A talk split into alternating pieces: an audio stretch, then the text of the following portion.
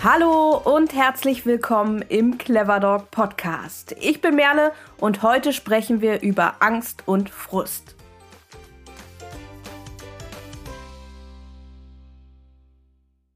Da bin ich wieder und heute auch nicht alleine, denn in dieser Folge habe ich wieder eine Gästin mit dabei, nämlich Dr. Stefanie Riemer. Sie ist als Verhaltensbiologin in der Forschung aktiv, aktuell als Postdoc an der WetMed-Uni Wien und darüber hinaus ist sie auch Hundetrainerin. In ihrer Arbeit widmet sie sich unter anderem Angst- und Frustrationsverhalten von Hunden. Und da das Themen sind, mit denen, denke ich, alle unserer Zuhörerinnen schon einmal Berührung hatten, dachten wir, dass dieses Thema oder diese Themen auch bei uns hier im Podcast nicht fehlen dürfen. Stefanie wird uns einen Einblick in ihre wissenschaftliche Arbeit geben und unter anderem darüber sprechen, was Angst und Frust überhaupt sind, wie sie sich zeigen, was für Forschungsarbeit hier bereits stattgefunden hat, wie sie zusammenhängen, welchen Einfluss Gene und Umwelt haben und vieles, vieles mehr. Darüber hinaus werden wir auch kurz das viel diskutierte Thema Balljunkies ansprechen, bei dem Stefanie ja in der Forschung Pionierarbeit geleistet hat. Bevor wir loslegen, möchte ich mich aber nochmal ganz doll bei euch bedanken, nämlich für euer liebes Feedback zu den letzten Folgen, für all die lieben Worte und Bewertungen, denn ich glaube, vielleicht können sich viele von euch gar nicht so richtig vorstellen, wie wichtig für uns dieses Feedback ist. Und ganz ehrlich, es motiviert einfach auch ungemein. Also vielen, vielen lieben Dank nochmal an der Stelle für alle, die uns da etwas haben zukommen lassen, aber auch für alle, die so fleißig dabei sind, hier zu hören und ähm, ja, die uns auch durch ihre bloße Anwesenheit natürlich, also in den Zahlen sehen wir das ja, ein gutes Gefühl geben. Aber wenn wir etwas persönlich von euch hören, dann ist es natürlich für mich auch immer so ein bisschen die Gesichter hinter den Zuhörenden, von denen ich ja gar keine Ahnung habe, wer das eigentlich ist, so ein bisschen kennenzulernen. Und das ist natürlich ein wahnsinnig schönes Gefühl. Wenn euch also unser Podcast, das, was wir hier so treiben, gefällt, aber auch bei Wünschen und Feedbacks äh, jeder Art haben wir immer ein offenes Ohr und freuen uns natürlich, wenn ihr unserem Podcast da, wo es geht, folgt, wenn ihr uns Sterne da lasst und natürlich, wie gesagt, wenn ihr uns schreibt. Das könnt ihr ja über sämtliche Kanäle machen, ob das jetzt nun Instagram ist, at cleverdogcampus oder at cleverdogpodcast oder auch per Mail ähm, und wo ihr uns sonst noch so erreichen könnt. Ähm, das findet ihr natürlich auch alles in der Beschreibung ähm, der Podcast-Folge und zur Not immer auf cleverdogcampus.de. Ja, und wenn ihr nichts verpassen wollt, dann folgt uns natürlich auch gerne auf unseren Instagram-Kanälen oder noch viel besser, ähm, tragt euch auf unseren Newsletter ein, denn ähm, unter Cleverdog Www.de slash newsletter könnt ihr euch eintragen und dann verpasst ihr auch nichts. Da gibt es nämlich monatlich immer so einen kleinen Überblick über das, was bei uns im Campus passiert.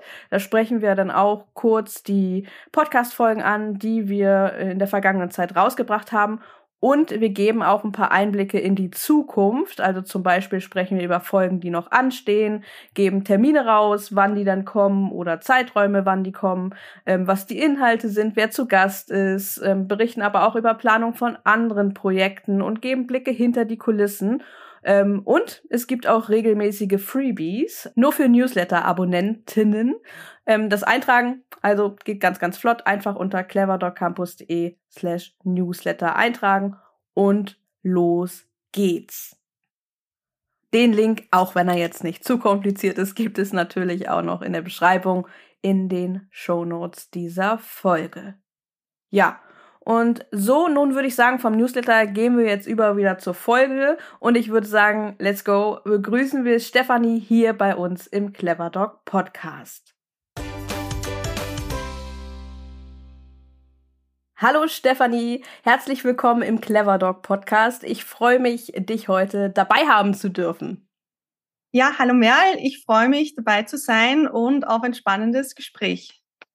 Oh ja, das glaube ich. Das wird sicherlich ein spannendes Gespräch. Aber bevor wir auf die Themen zu sprechen kommen, über die wir heute sprechen wollen, vielleicht erstmal noch mal ganz kurz zu dir. Ich habe dich ja im Vorfeld schon ganz kurz vorgestellt, aber vielleicht magst du noch mal in ein paar Worten dich hier unseren Zuhörenden vorstellen. Ja, hallo. Ich bin Stephanie. Ich bin Verhaltensbiologin, Privatdozentin in Ethologie und Tierschutz und Hundetrainerin Angefangen hat meine Hundekarriere schon 2008 eigentlich mit meinem sehr ängstlichen Tierschutzhund, den ich mir zum Abschluss meiner Diplomarbeit adoptiert habe und mit dem ich dann erstmal ins Hundetraining richtig eingestiegen bin. Und ich habe dann die Gelegenheit gehabt, mein Doktorat weiterzumachen zum Thema Persönlichkeitsentwicklung bei Hunden am, am Clever Dog Lab der Uni Wien. Und dieses Thema war durchaus inspiriert von meinem eigenen Hund, der im ersten Lebensjahr halt nichts kennengelernt hat. Und so hatte ich tatsächlich die Gelegenheit, weil ich immer alles ganz genau wissen will, dieses Thema zu erforschen. Und anschließend an mein Doktorat war ich dann in Lincoln in England und habe Forschungsprojekte gemacht zum Thema Trennungsstress, Impulsivität und Reaktion auf Belohnungen oder Änderungen in der Belohnung oder im Wert der Belohnung. Und von 2016 bis 2022 war ich dann an der VetSwiss Fakultät in Bern. Dort hatte ich meine eigene Forschungsgruppe, die ich dort gegründet und geleitet habe, eben die Hunde-Uni Bern. Und da hatte ich ganz viele Studentinnen und einen Studenten, also großteils Frauen dominiert, die mit mir gemeinsam geforscht haben. Und hier war ein großer Fokus eben das Thema Emotionen bei Hunden. Uns hat sowohl sozusagen ein bisschen Grundlagenforschung interessiert, insbesondere wie Hunde Emotionen ausdrücken. Da haben wir zum Beispiel die erste kontrollierte Studie dazu gemacht, wie Hunde Frust ausdrücken im Vergleich zu Vorfreude im Gesicht. Und wir haben auch zum Beispiel eine Studie gemacht, welche Anzeichen Hunden bei Feuerwerksangst zeigen. Dann hatten wir einige angewandte Studien, wo es darum ging, eben ängstlichen Hunden zu helfen. Da ich an der Wettuni angesiedelt war, war natürlich das Thema Tierstangst ein großes Thema. Da haben wir einige Studien gemacht, um Hunden eben zu helfen, diese Tiersangst zu überwinden. Ein anderer Schwerpunkt lag auf dem Thema Feuerwerksangst. Auch hier haben wir einige Studien durchgeführt. Und zuletzt war mein Fokus auch auf dem Thema Balljunkies und inwiefern es hier Parallelen mit Verhaltenssüchten bei Menschen gibt. Dieses Forschungsprojekt war sogar vom SNF, vom Schweizer Nationalfonds finanziert. Und es ist natürlich mit Hundeforschung nicht so leicht, an Forschungsgelder zu kommen, man muss immer irgendwie den Bezug zum Menschen herstellen. Und dieser vergleichende Aspekt war vermutlich der Grund, warum ich mit diesem Grant erfolgreich war.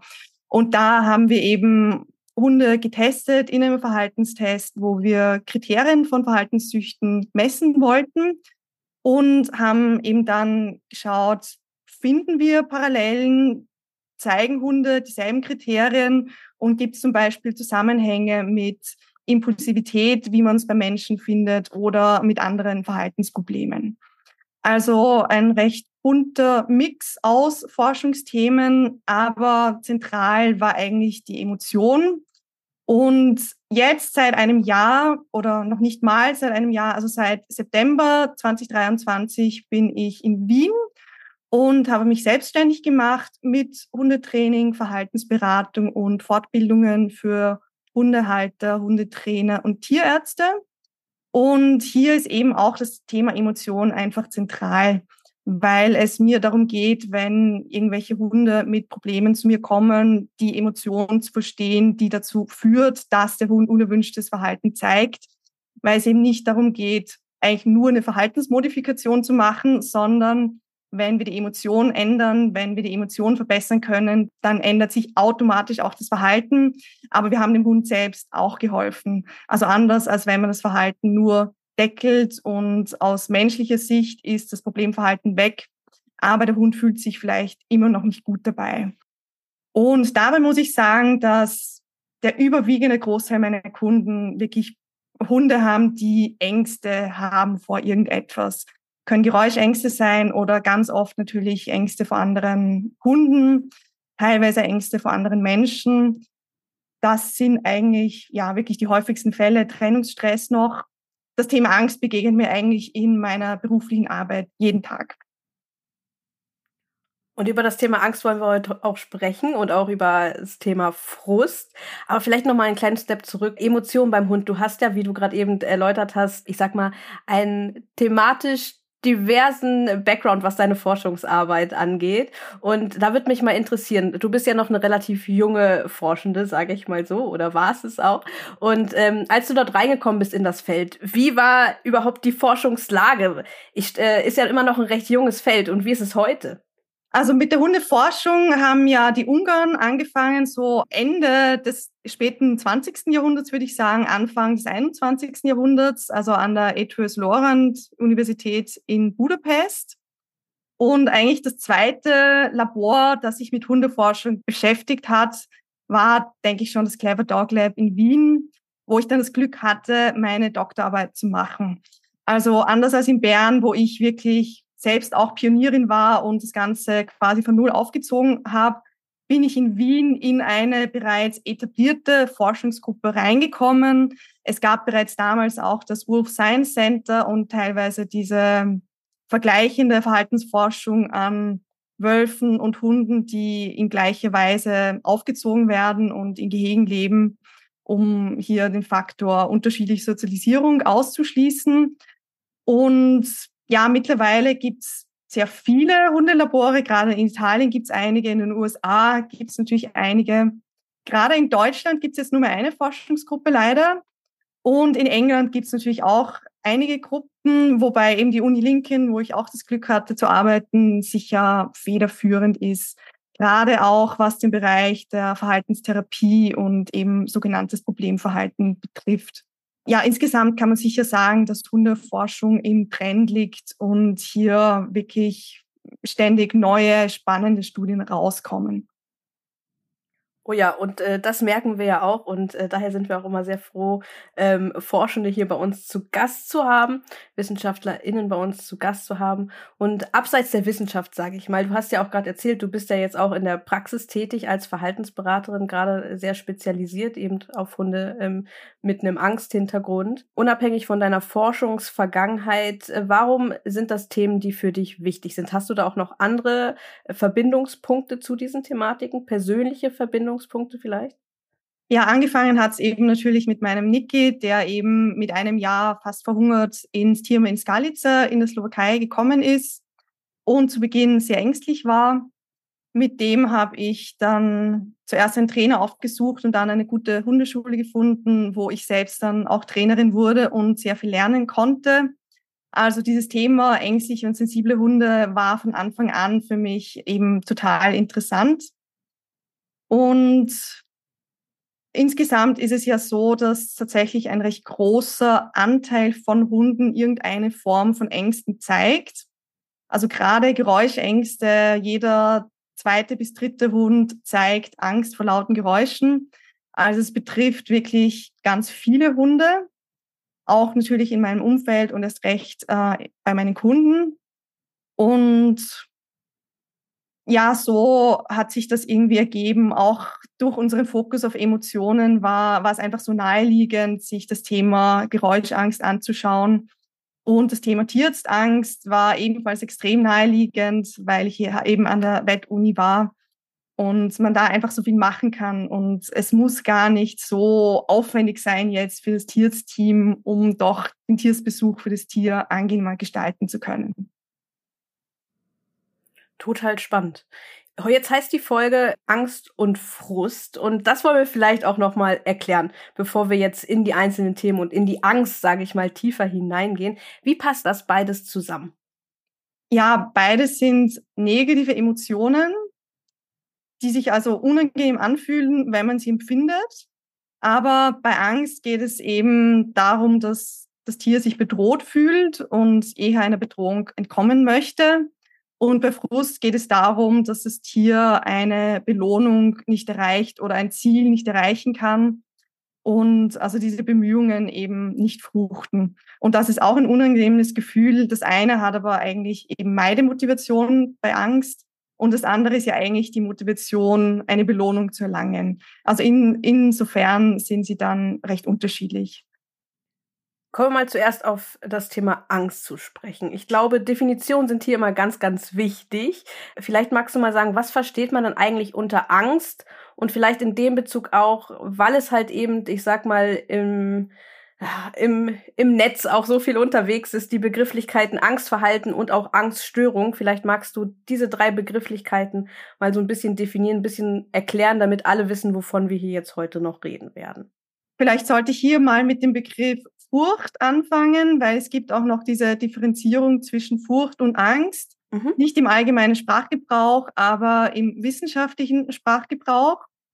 Und hier sagt man, Furcht ist etwas, was sich auf einen konkreten Auslöser bezieht. Also wenn man den Löwen vor sich hat, dann hat man Furcht, weil man in dieser konkreten gefährlichen Situation ist. Angst bezieht sich auf die Situation, wo aber noch kein konkreter Auslöserreiz vorhanden ist. Also wenn man jetzt ins Löwengehege steigen würde und der Löwe ist aber noch nicht sichtbar, dann hätte man Angst, dass der gleich erscheinen könnte. Das ist so ein bisschen der Unterschied. Äh, es gibt auch auf Ebene des Gehirns leichte Unterschiede. Und was das Verhalten betrifft, so sind die typischen Furchtreaktionen eben Kampf, Flucht oder Einfrieren während die typischen Angstreaktionen sind eher, eher mal innehalten und erhöhte Wachsamkeit. Also Hunde, die zum Beispiel ängstlich sind, die haben die Ohren aufgestellt. Also in unserer Feuerwerksstudie war das sehr interessant. Wir haben festgestellt, bei den Hunden mit Stehohren kann man es eben beobachten, dass die die Ohren zwar nach hinten gedreht hatten, aber die Ohren waren eher aufgestellt als angelegt. Also man liest ja ganz oft so in den Hundebüchern, wenn der Hund Angst hat, sind die Ohren angelegt.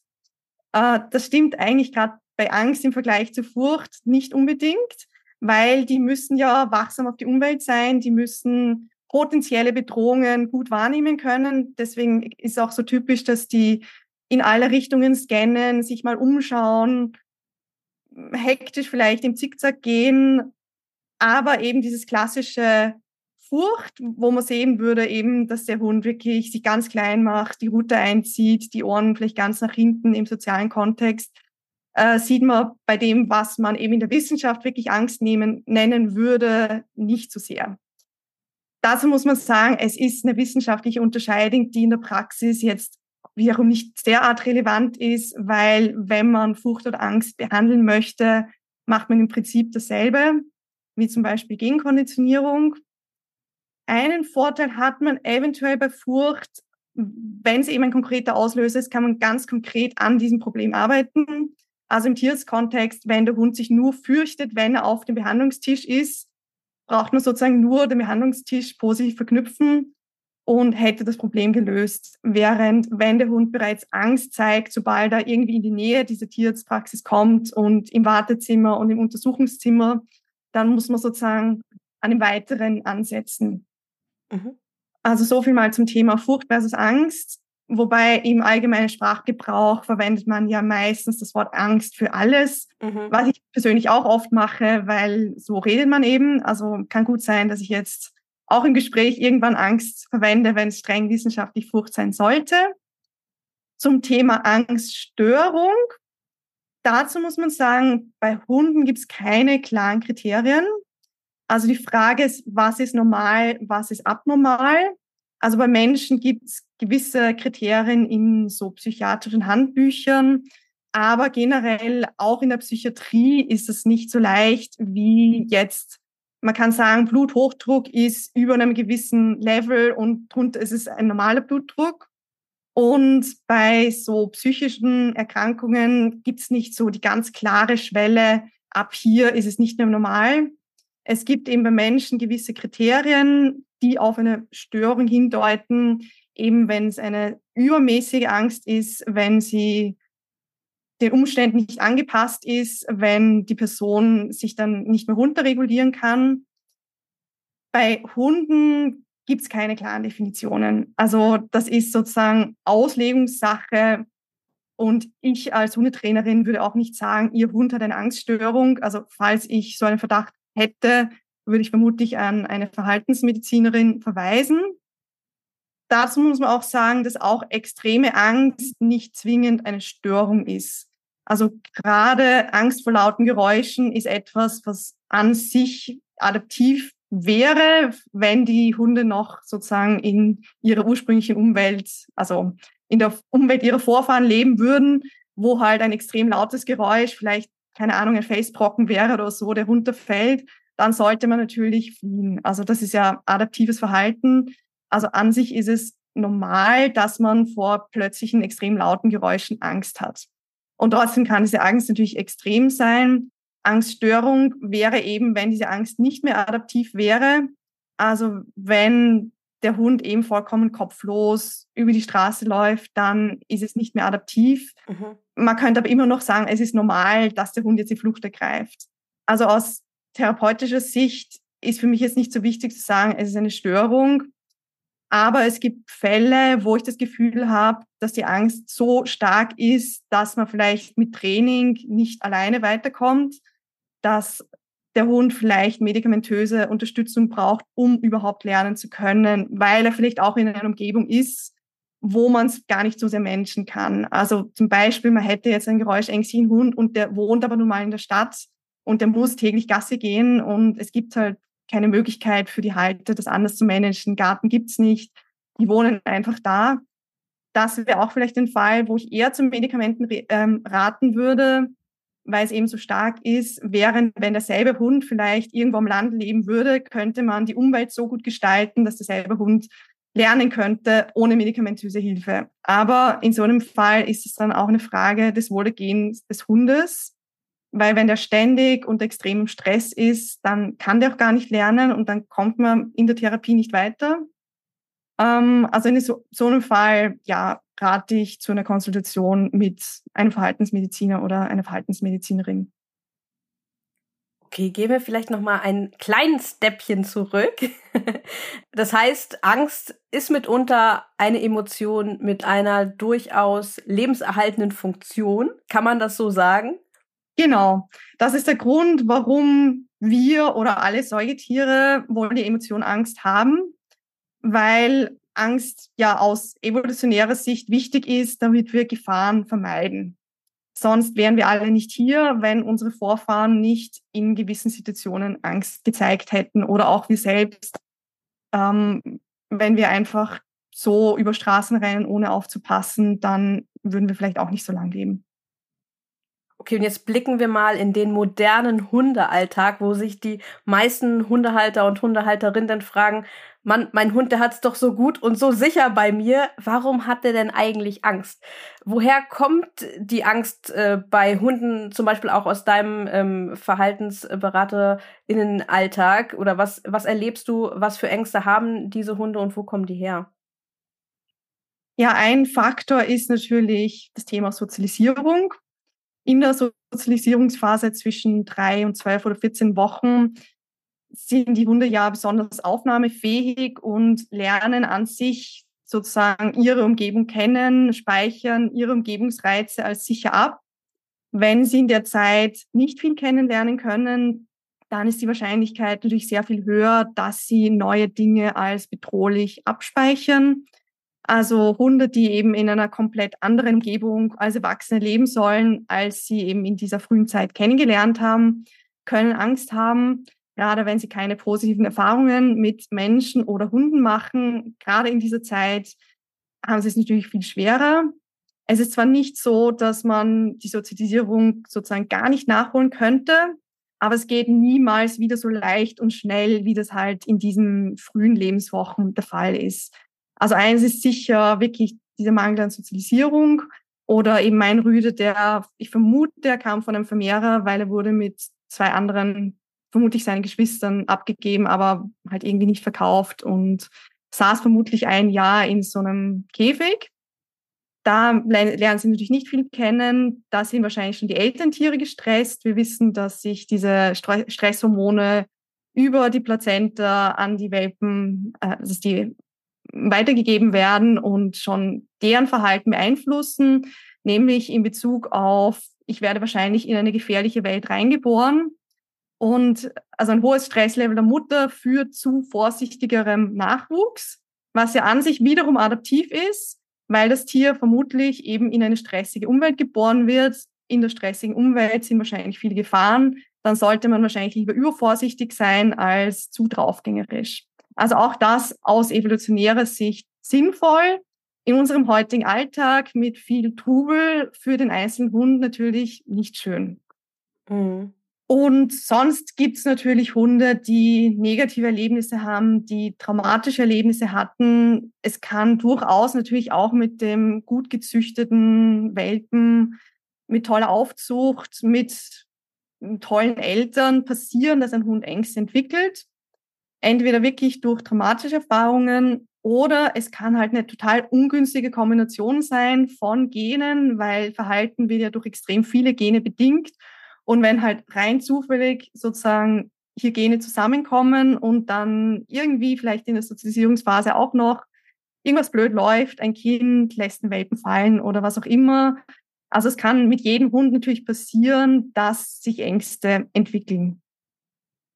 Aber ich sehe schon oft natürlich bei Tierschutzhunden, die einfach in eine andere Welt reinkommen als die, wo sie geboren und aufgewachsen sind und die halt vermutlich nicht den Vorteil hatten, besonders viele gute Erfahrungen in dieser Sozialisierungsphase machen zu können.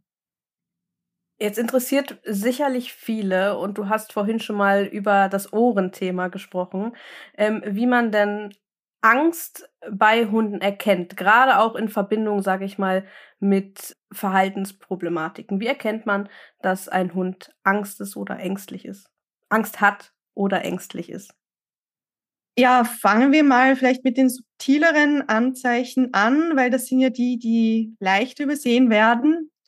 Aber eben schon allein, dass der Hund vielleicht langsamer wird, vielleicht nicht mehr so recht mitgehen möchte, eventuell auch mal sitzen bleibt, äh, die Ohren natürlich zurücklegt, vielleicht intensiv auf irgendwas schaut und äh, dass diese vermeintliche Gefahr im Auge behalten muss, äh, eine erhöhte Körperspannung hat, das wären mal die subtileren Sachen.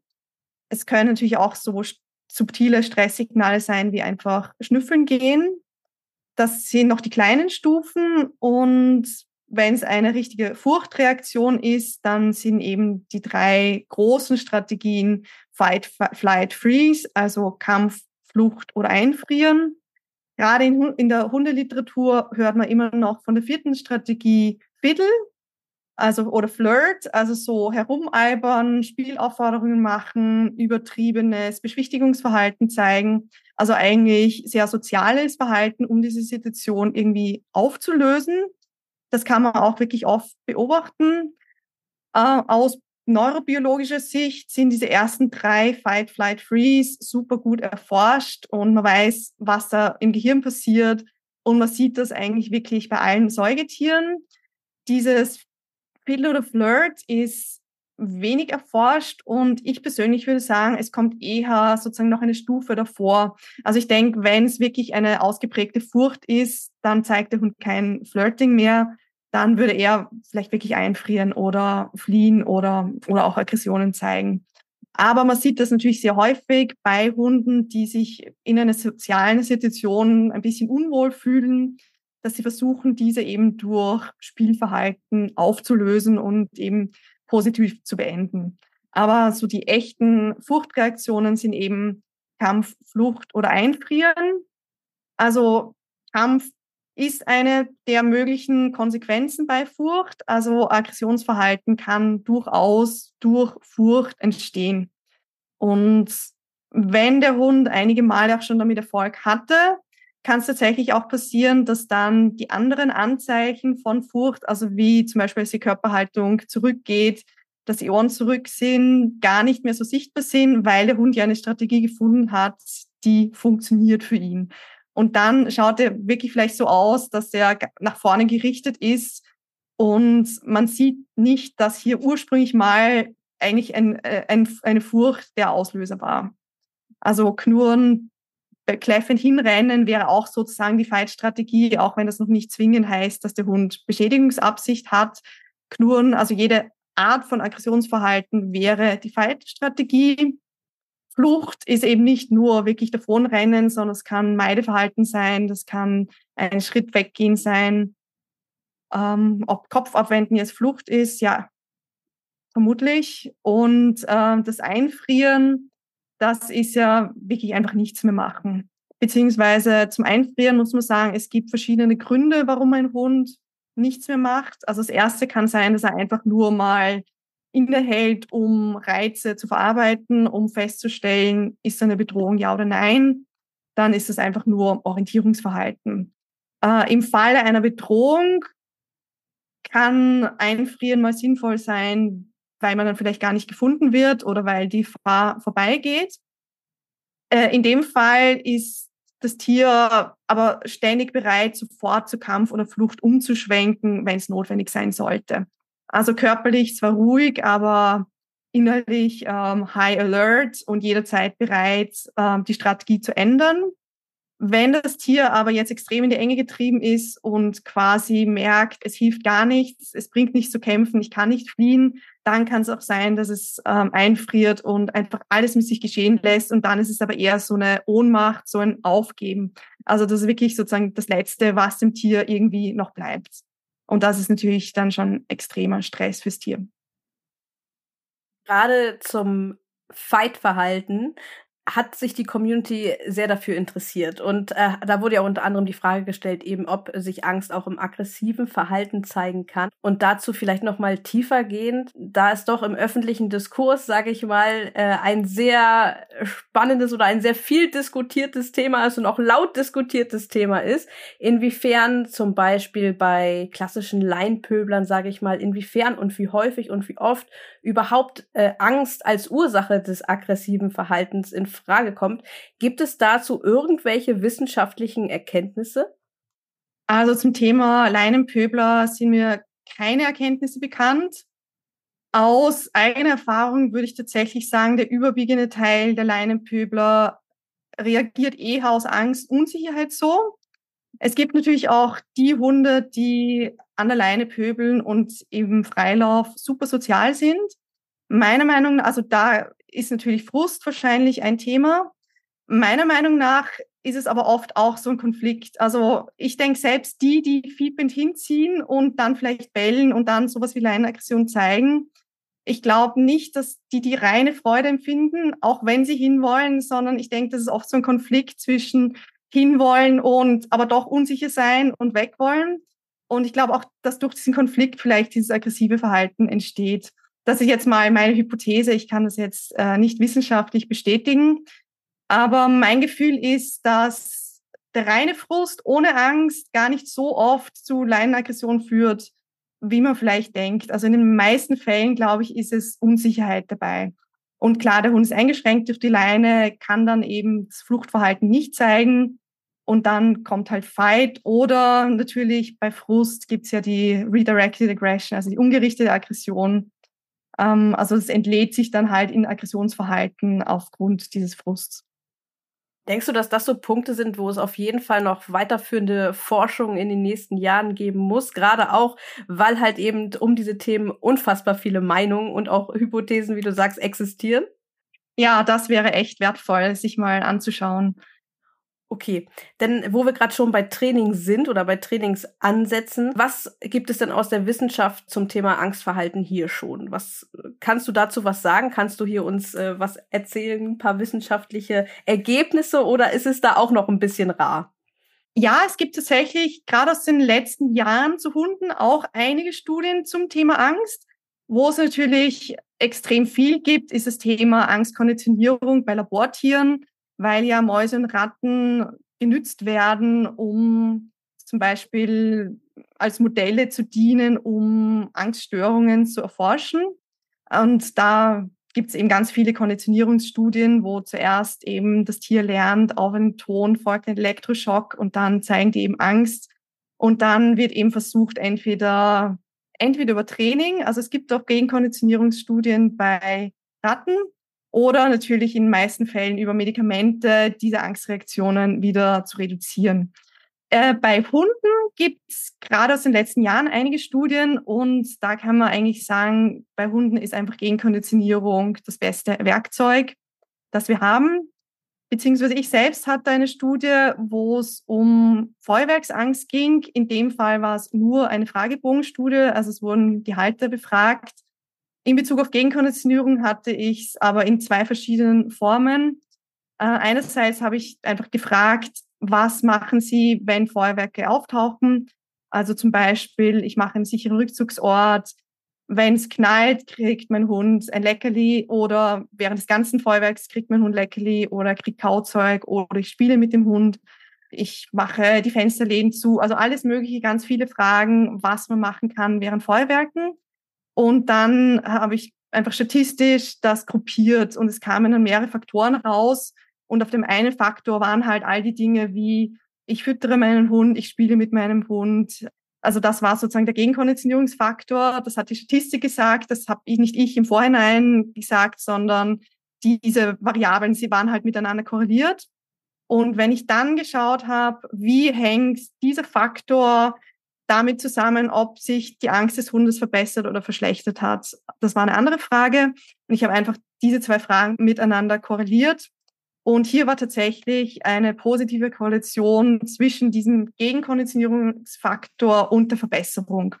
Also hier wurden die Besitzer eben nicht direkt gefragt, hat sich durch Gegenkonditionierung das Verhalten verbessert, sondern wir haben hier Fragen gestellt und die andere Frage war eben auf einer Skala von eins bis fünf hat sich das Verhalten verbessert, wäre fünf oder hat es sich verschlechtert, wäre eins.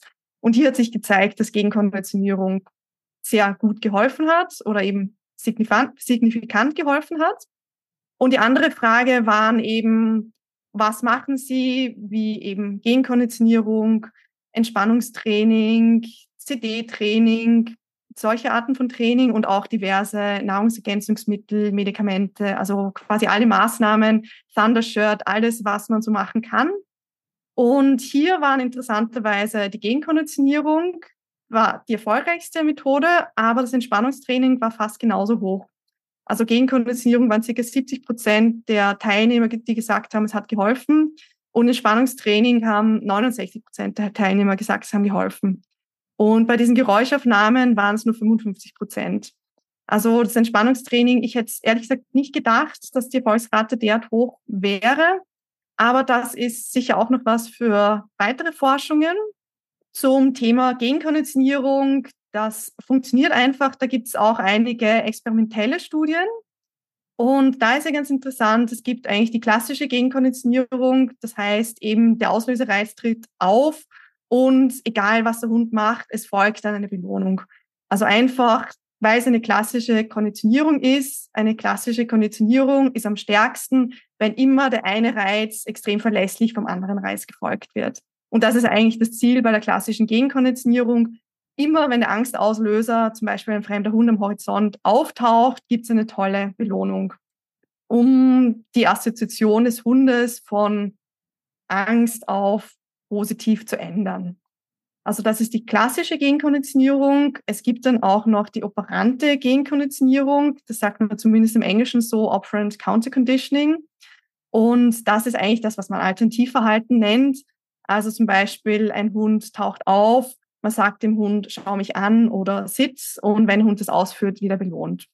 Und bei der operanten Genkonditionierung muss der Hund eben zuerst das Verhalten zeigen, bevor er die Belohnung bekommt. Und es gibt ein paar Studien und die fanden im Allgemeinen, dass beide Methoden ungefähr gleich gut funktionieren. Also in den Studien konnte man nicht herausfinden, dass eins besser wäre als das andere.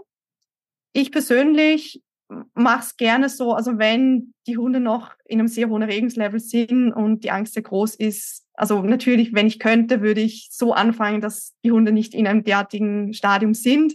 Aber im Alltag, also gerade bei Hundebegegnungen, ist es halt ganz oft so, dass ein Hund auftaucht und man ist nicht in dem Level, wo der Hund noch ganz entspannt ist. Da arbeite ich zunächst wirklich mit klassischer Gegenkonditionierung. Wenn der Hund aber auf einem Level ist, wo er sozusagen, wo nicht, nicht mehr so das Risiko ist, dass er ganz in diese Kampf- oder Fluchtstrategie abkippt, dann kann es tatsächlich helfen, zusätzlich noch ein operantes Verhalten abzufragen. Da eine Studie darauf hingewiesen hat, dass das operante Element helfen kann zu generalisieren. Das ist ja auch ein riesengroßes Thema natürlich beim Thema Angst. Es wird einerseits eben der Kontext abgespeichert, wo diese, dieses Erlebnis stattgefunden hat. Aber es wird auch abgespeichert, diese Umstände, wo sozusagen diese äh, Ängste verlernt wurden.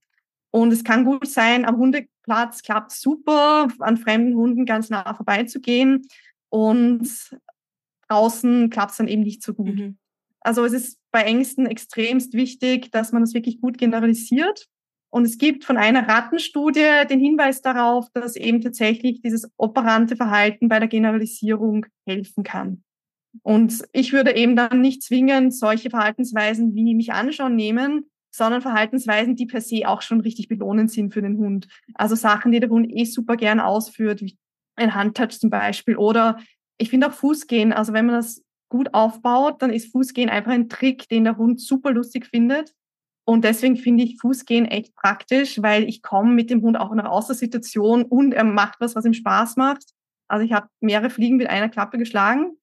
Also ich würde da eben nicht unbedingt den Blickkontakt wählen, weil ich eben auch ganz wichtig möchte, dass der Hund sich mit dem Reiz auseinandersetzt. Also das ist höchstens Management für mich, also Management, wenn der Hund kann, dass er mich anschaut, weil er sonst auslösen würde, funktioniert vielleicht bei manchen Arbeitsrassen, die wirklich super gerne mit den Menschen zusammenarbeiten. Aber ich denke, bei den allermeisten Hunden ist es ein ziemlicher Konflikt. Da ist die Gefahr, ich darf die Gefahr nicht anschauen, ich muss den Menschen anschauen würde ich nicht machen. Also das frage ich nicht. Ich habe aber zum Beispiel, weil ich das Fußgehen so viel belohnt habe, dann einen Hund, der freiwillig mit mir im Fuß mitgeht, der das von sich aus macht, ohne dass ich Fuß sagen muss. Und mein Ziel ist wirklich, dass der Hund sich eigentlich mit dem Reiz auseinandersetzen kann, solange er will.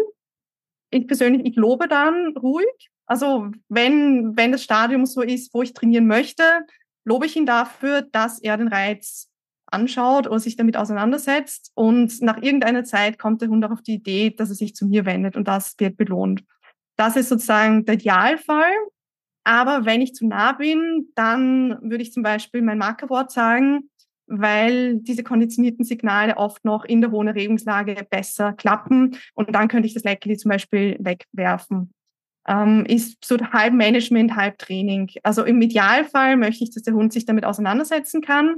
Aber im Alltag ist halt die Situation oft so, dass es doch zu nahe ist. Mhm. Und dann kann ich zum Beispiel über das Markesignal die Emotion noch ein bisschen verbessern. Und im besten Fall kann sich der Hund dann aufgrund des Markesignals abwenden und ich habe vielleicht die Möglichkeit, Distanz zu vergrößern, bevor der Hund auslösen muss. Mhm. Das ist natürlich auch ein Thema, das sehr, sehr viele Zuhörende interessiert. Und du hast jetzt auch sehr, sehr viele Studien genannt. Vielleicht kriegen wir es ja hin, ein paar davon, so eine kleine Liste vielleicht hier in die Beschreibung der Podcast-Folge mit reinzupacken. Gerade auch deine eigene Feuerwerksstudie. Ist das eine öffentlich zugängliche Studie? Ja, die ist öffentlich zugänglich. Und äh, es war heute erst die Frage in einem Forum, wo gefragt wurde, gibt es Studien, die eben zeigen, dass diese Genkonditionierung zum Beispiel, wenn der Hund bellt, das Verhalten nicht verschlimmert. Mhm. Und dazu gibt es tatsächlich eine Studie aus dem Tierheim, wo jeder, der halt durch diesen Gang im Tierheim ging, einfach jedem Hund Leckerli zuwerfen sollte. Das war alles. Also die Hunde mussten nicht ein erwünschtes Verhalten zeigen, die Hunde mussten nicht aufhören zu bellen, sondern einfach Person erscheint, heißt, ähm, es fliegt ein Leckerli. Und das hat wirklich gut geholfen, in diesem Tierheim das Bellen zu reduzieren.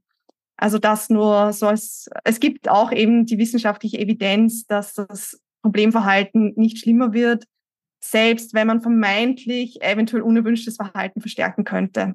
Und das ist halt immer dieses Thema Emotion oder Verhalten.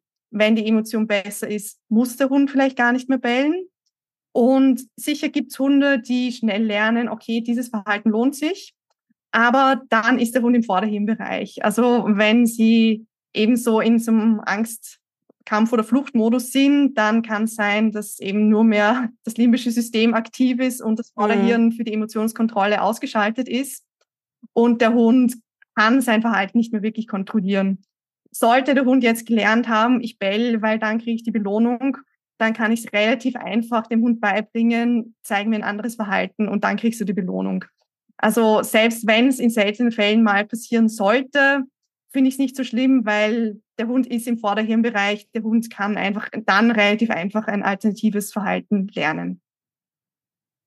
Okay, super spannend, super interessant. Wir packen also eine kleine Quellenliste hier mhm. in die oder eine Weiterleitung auf die Studien, die du erwähnt hast oder über deren Inhalte du gesprochen hast, hier mit in die Beschreibung. Da gibt es sicherlich einige, die da noch ein bisschen genauer reingucken möchten, die das interessiert.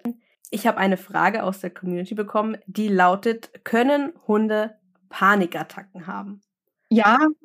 Ist das etwas, worauf du eine Antwort geben kannst? Ja, das können sie. Wissenschaftlich, ehrlich gesagt, kenne ich keine Studien dazu, die jetzt konkret Panikattacken bei Hunden erforscht haben.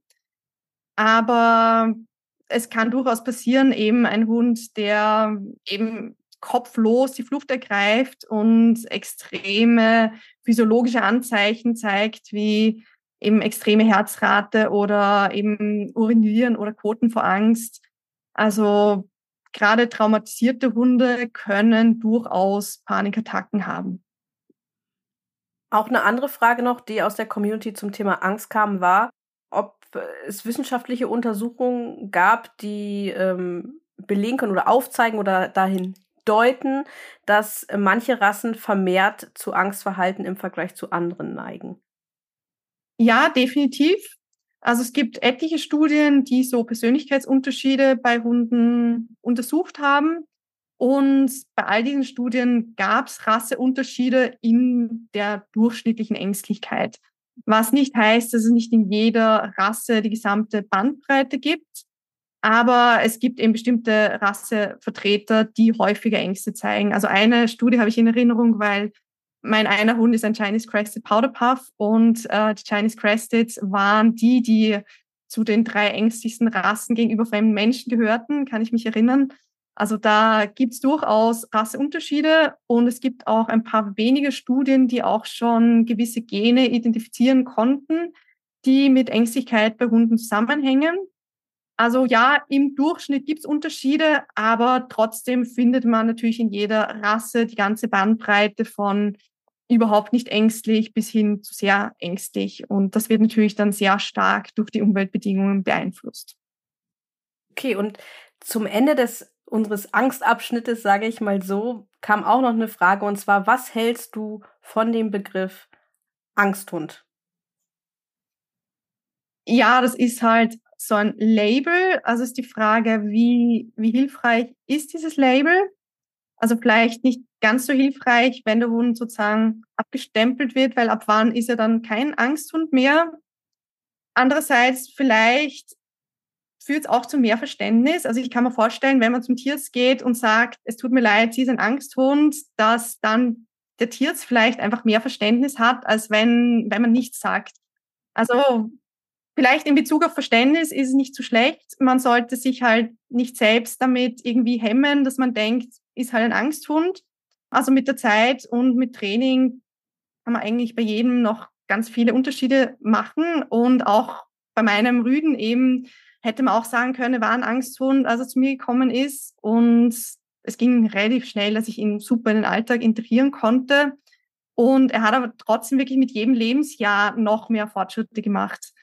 Also Angsthund, ich denke, man sollte nicht selbst so das Gefühl haben, mein Hund ist ein Angsthund.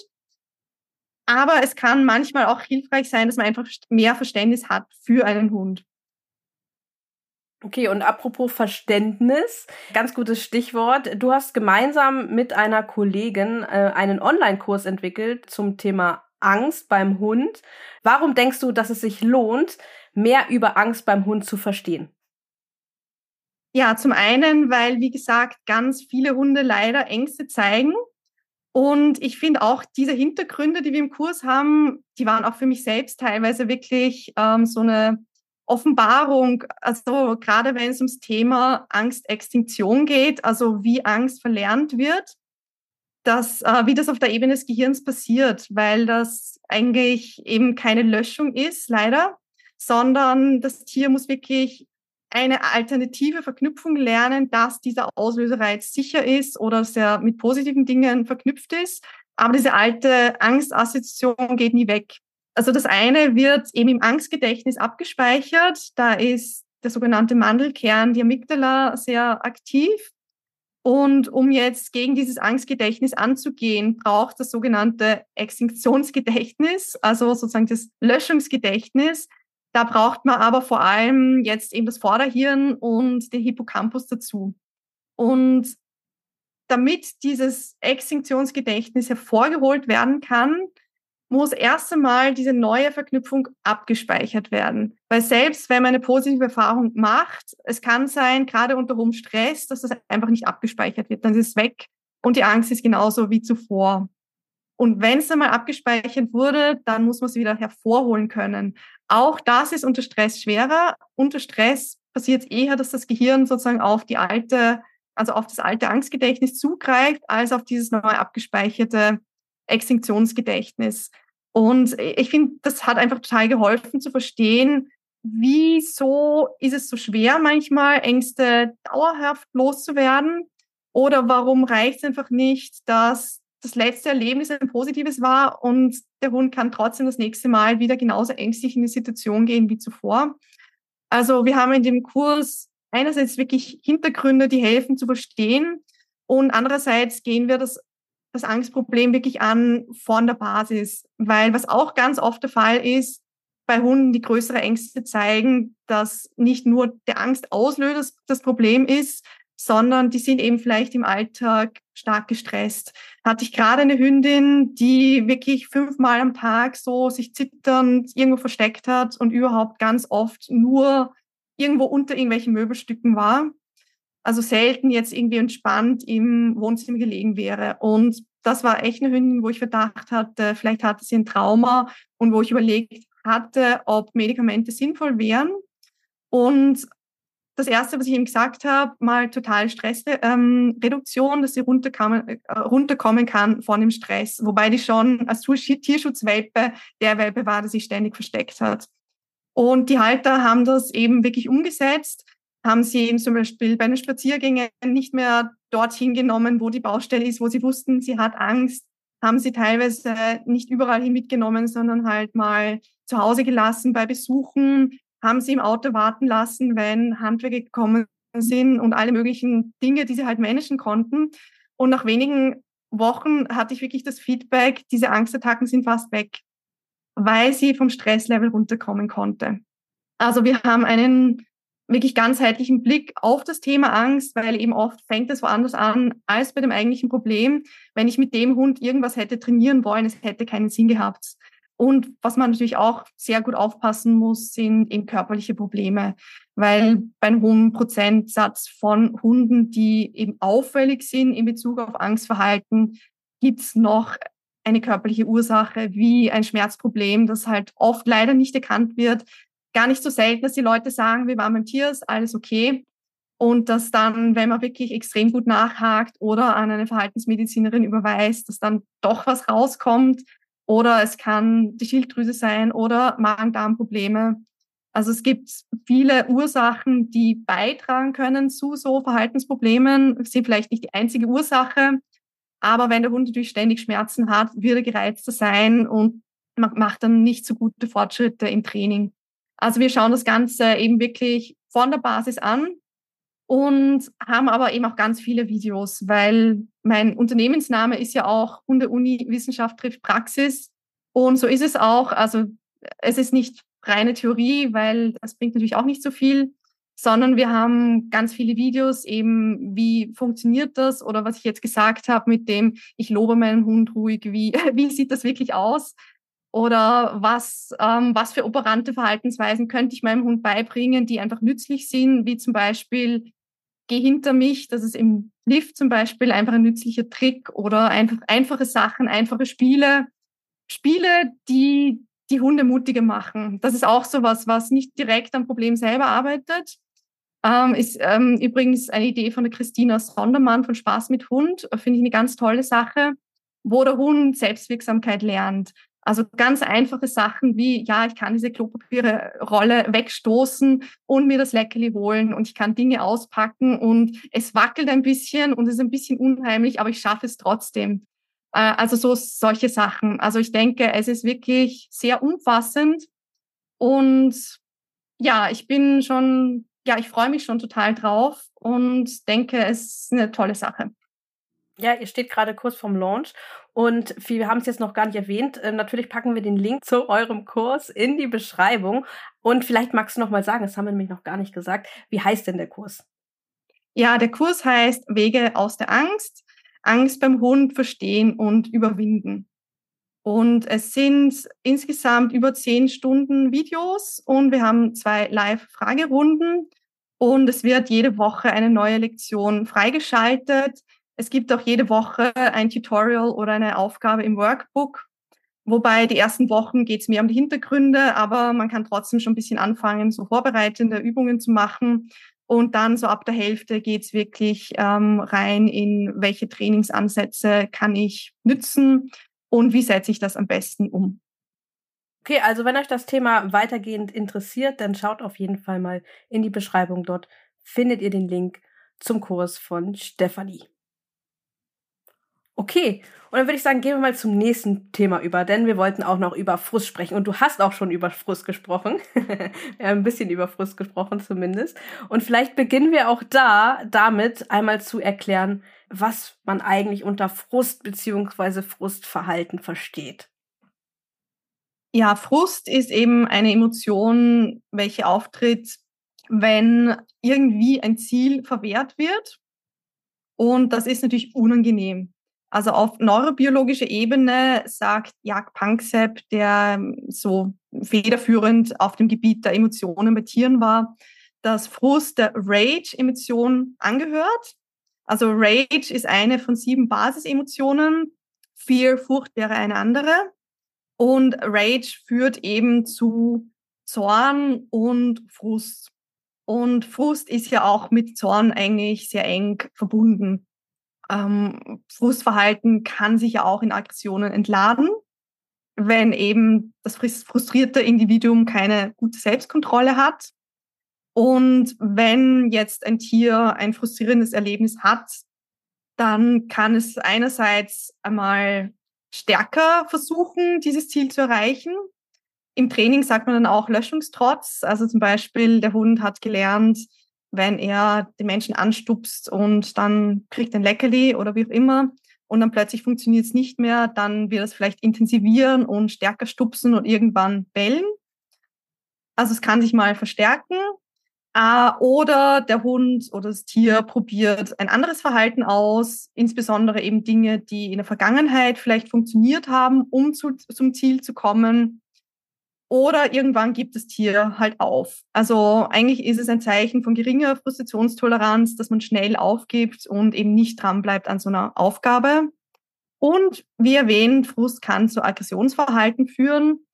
Ähm, ich meine, kennt man vielleicht von sich selbst irgendwie, dass man das Gefühl hat, man klopft jetzt mal auf den Tisch oder eben bei Hunden oder bei Tieren gibt es ganz viele Beispiele, wenn die frustriert sind, dass sie dann halt Aggressionsverhalten zeigen, oft vielleicht wirklich gegenüber dem nächsten Individuum, auch wenn das jetzt gar nichts mit dieser frustrierenden Situation zu tun hat. Also diese umgerichtete Aggression zum Beispiel. Wie kommt es nun dazu, dass Hunde Frust zeigen oder Frustration zeigen? Wie wie baut sich das auf? Wo hat das seinen Ursprung? Ähm, gibt es Hunde, die sind frustrierter als andere und wieso, weshalb, warum? Ja, zunächst ist Frust eigentlich so wie Furcht oder Angst etwas Adaptives, weil es eben dem Tier zunächst mal die Energie gibt, ähm, doch zum Ziel zu gelangen.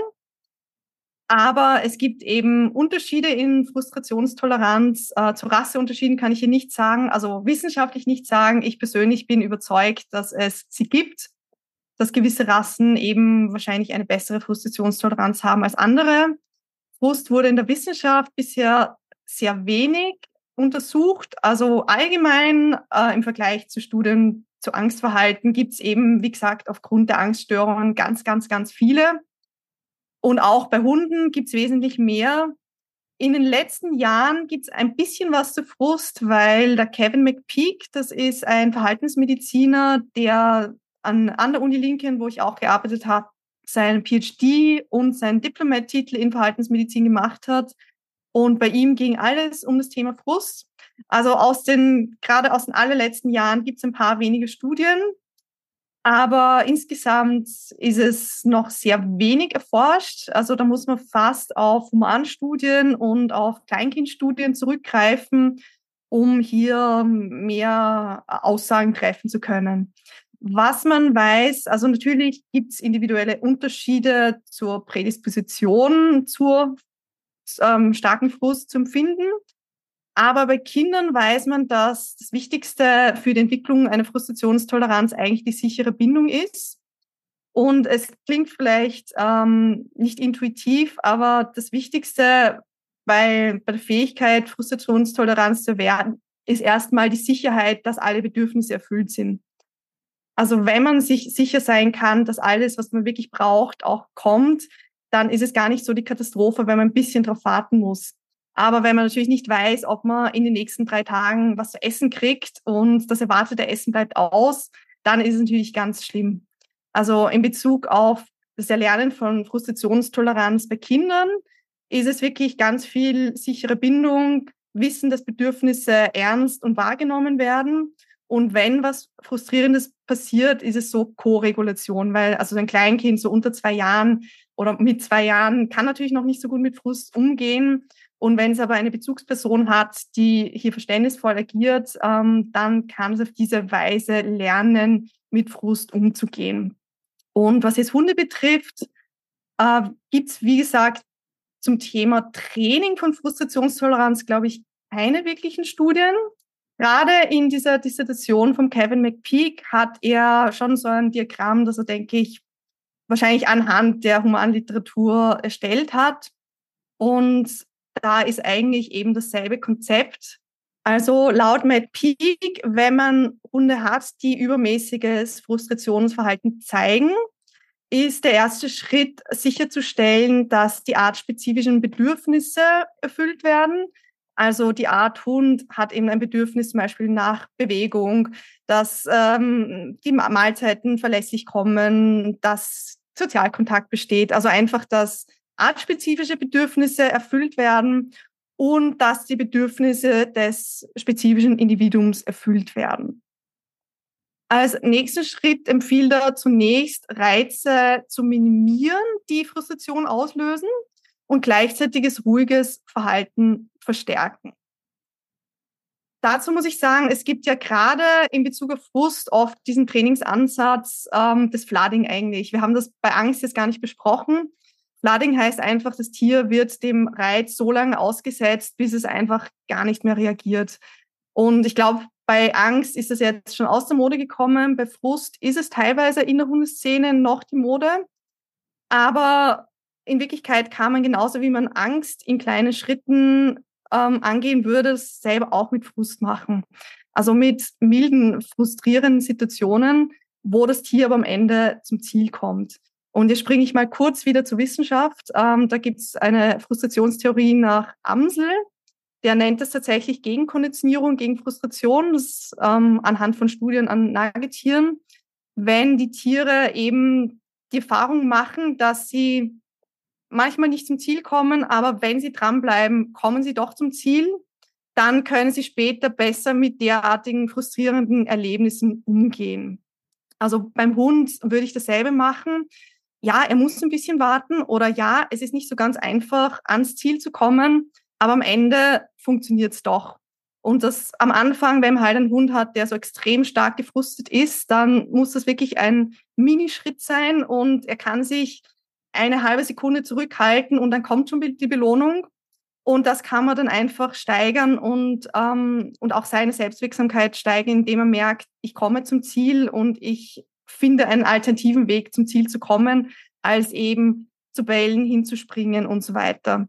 Und damit wieder zurück ähm, zum Kevin, der sagt eben ruhiges Verhalten verstärken. Also wenn es der Hund eben schafft, in Angesicht des, dieser frustrierenden Situation ruhig zu bleiben, wird das dann verstärkt. Und wenn Zugang zu den frustrationsauslösenden Reizen prinzipiell möglich ist, dann wird das erwünschte Verhalten durch Zugang zu dem Reiz verstärkt. Also zum Beispiel, wenn es um Futter geht oder um Sozialkontakt, dann, wenn der Hund es eben schafft, sich zurückzuhalten, dann darf er eben Zugang zu, diesem, zu dieser Belohnung haben. Ist natürlich nicht immer möglich. Zum Beispiel, wenn der frustrationsauslösende Reiz ein Reh ist oder was auch immer, dann kann man nicht sagen, okay, jetzt geh jagen. Dann ist eben empfohlen, erwünschtes Verhalten mit einer anderen Belohnung zu verstärken. Also da hat man dann quasi auch ähm, eine Gegenkonditionierung oder je nachdem, dieses erwünschte Verhalten kann eigenständig gezeigt werden. Und das ist vielleicht längerfristig sogar sinnvoll im Training, dass eben der Hund selber auf die Idee kommt, welches Verhalten zeige ich, das sich lohnt. Aber gerade bei diesen super schnell frustenden Hunden, vielleicht Arbeitsrasten, kann man ihnen vielleicht helfen, indem man ihnen sagt, mach dieses Alternativverhalten und das dann verstärken. Also das sind tatsächlich die vier Punkte nach McPeak im Training mit Hunden, die Frustverhalten zeigen. Mhm. Aber nach wie vor auch hier sicherlich eine Thematik, wo wir in der Zukunft noch mehr Forschung benötigen, um explizit auch zum Training noch mehr Auskünfte äh, geben zu können oder Anleitungen, mehr Hinweise geben zu können. Definitiv. Ja, also ich glaube, zu Frustrationstraining bei Hunden kenne ich tatsächlich nichts. Bei Ratten gibt es eben, wie gesagt, diese Studien zu Gegenkonditionierung, gegen Frustration, wo das eben so genannt wurde wenn die Ratte es schafft ähm, und ein bisschen dran zu bleiben, dann kann sie später besser mit Frust umgehen.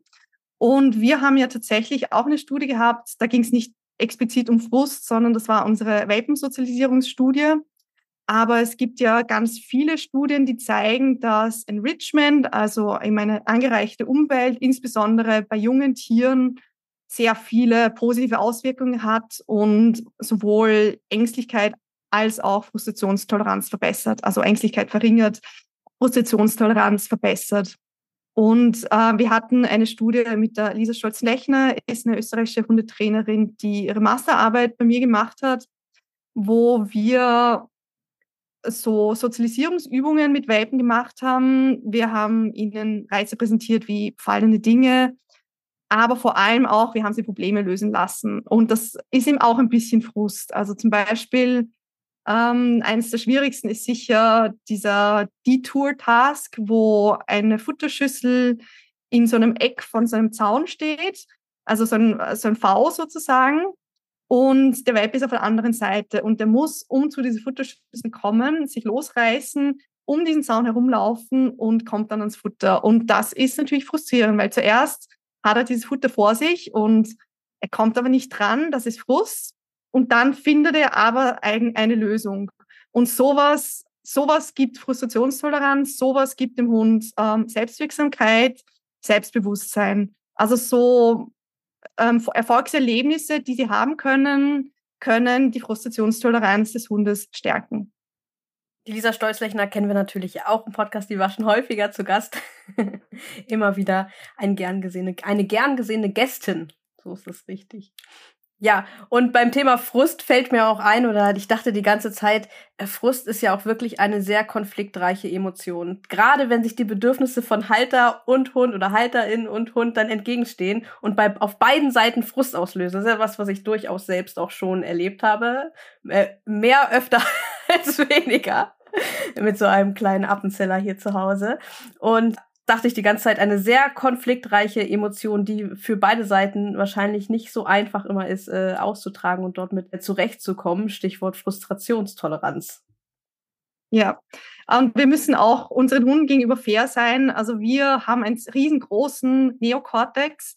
Also unsere Großhirnrinde ist richtig gut ausgeprägt und die brauchen wir halt eigentlich für Emotionskontrolle. Und die macht bei uns 29 Prozent des Gehirns, also das Vorderhirn macht bei uns 29 Prozent des Gehirns aus und bei Hunden nur 7 Prozent. Also, dass wir hier besser sein sollten, eigentlich in der Frustrationstoleranz als Hunde, ist eigentlich ganz logisch.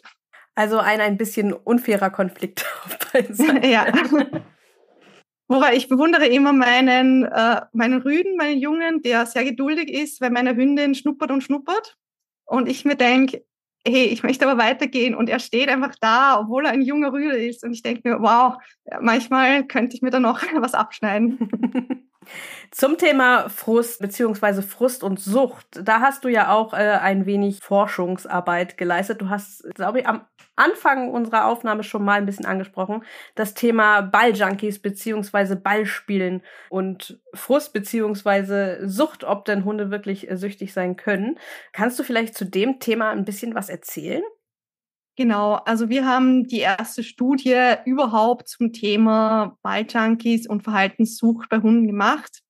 Also es war absolute Pionierarbeit. Es gibt nichts ähm, bisheriges, aber das Thema Frust gehört natürlich ganz stark zum Thema Sucht. Also bei Menschen zum Beispiel wissen wir, dass gewisse Reize im Extrem die Aufmerksamkeit anziehen. Das heißt, die haben Salience auf Englisch, ähm, führt zu Craving, also dieses extrem starke Bedürfnis, unbedingt jetzt Zugang zu diesem Reiz zu haben oder bei einer Verhaltensversucht das Verhalten zeigen zu können und kann dann auch zu einem Verlust der Selbstkontrolle führen.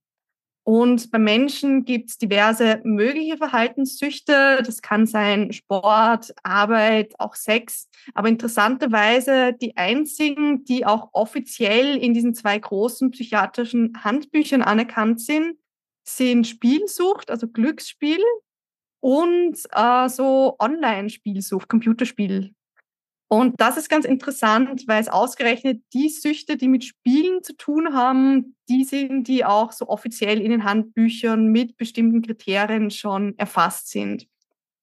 Und unsere Frage war eben, ob wir hin, hinsichtlich dieser Kriterien Parallelen finden können bei sogenannten Balljunkies, die eben einen extremen Fokus haben auf ihren Ball zum Beispiel. Also die Salience wäre da dieses Craving, was tun sie entweder, wenn das Spielzeug zwar sichtbar, aber unerreichbar ist, oder vielleicht noch schlimmer, was tun sie, wenn alle Spielzeuge aus dem Raum draußen sind und sie denken aber dann womöglich immer noch ständig an dieses Spielzeug. Das wäre natürlich dann vermutlich für das Wohlergehen des Hundes schon nicht mehr zuträglich wenn die, selbst wenn alles weg ist, nicht mehr vergessen können, dass es ja ihr wertvolles Spielzeug da gab und die dann nicht zur Ruhe kommen und auf und ablaufen mit Blick zur Tür. Aber man muss natürlich auch aufpassen. Also ich würde definitiv nicht, nicht sagen, dass die meisten Hunde, die so als Balljunkies bezeichnet werden, auch wirklich süchtig sind. Also wir hatten interessanterweise in der Studie auch festgestellt, dass die Hütehunde, wo wir ursprünglich dachten, da finden wir sicher viele, die sozusagen hohe Werte haben in Bezug auf diese Tendenz Suchtverhalten. Das war nicht so. Also die sind zwar hoch motiviert, also die, die werden auch sich vielleicht 100 Prozent der Zeit mit dem Spielzeug beschäftigen, wenn sie es zur Verfügung haben, aber die verlieren die Kontrolle nicht. Also unsere besten Junkies sozusagen waren die, ähm, die Schäferhunde, Malinois vor allem und Deutsche Schäfer und die Terrier. Also das waren die Gruppen, wo wir den höchsten Anteil von Hunden mit eben recht hohen Scores hatten in Bezug auf suchtähnliches Verhalten. Und hier zum Thema Frustrationstoleranz eben nochmal, dass nur weil ein Hund eine geringe Frustrationstoleranz hat und vielleicht bellt oder springt, wenn man ein Spielzeug in der Hand hat, muss das noch lange nichts mit Suchtverhalten zu tun haben. Also ich bin hier eher vorsichtig, weil Sucht impliziert ja wiederum, es ist abnormal und es ist krankhaft. Und wir hatten schon Hunde in der Studie, wo das vermutlich auch für die Hunde eben nicht mehr gesund war. Also gerade wenn die wirklich in einer sehr hohen Erregung über lange Zeit hinaus sind, auch wenn eben schon eindeutig ist, die Spielzeuge sind nicht nur verräumt, sondern die sind aus dem Zimmer draußen, dann ist das natürlich nicht mehr gesund. Oder wirklich Hunde, denen es extrem schwer fällt, irgendwie ein Spielzeug loszulassen. Äh, lustigerweise, nachdem ich mit diesem Projekt angefangen habe, habe ich eben jetzt meinen jungen Hund bekommen. Und der hat auch so ein bisschen Tendenzen, also ist äh, definitiv kein Junkie, aber es ist schon so, dass der Ball die beste Belohnung ist. Und es war auch nicht so leicht, ihn dazu zu bringen, den Ball herzugeben. Also es war ein Prozess, wo, also es liegt nicht jetzt daran, man soll einfach tauschen, üben oder wie auch immer, sondern war ein längerer Prozess, bis wir hier eine gute kooperative Basis hatten. Das ist eben diese Salience, weil dieses Objekt das mit dem verknüpft ist. Also warum wird ein Hund zum Junkie? Vermutlich, weil es sich einfach super toll anfühlt, dieses Hetzen, was ja natürlich sozusagen evolutionär gesehen etwas ist, was für viele Hunde eine starke Belohnung ist. Entweder weil der Ball mit dem Hetzen verknüpft ist oder je nach Rasse, weil sich dieses Zerren vielleicht so gut anfühlt. Und das wird dann auf diesen Reiz ein bisschen übertragen. Das ist übrigens auch was, wo es viel äh, in der Forschung gibt bei, bei Nagetieren. Ähm, wie stark ist die Tendenz von Tieren, dass sie den Wert auf einen konditionierten Reiz übertragen? Also es gibt manche, die haben eine Tätigkeit total gerne und ähm, für die ist aber dann irgendwie der Auslöser nur das Signal.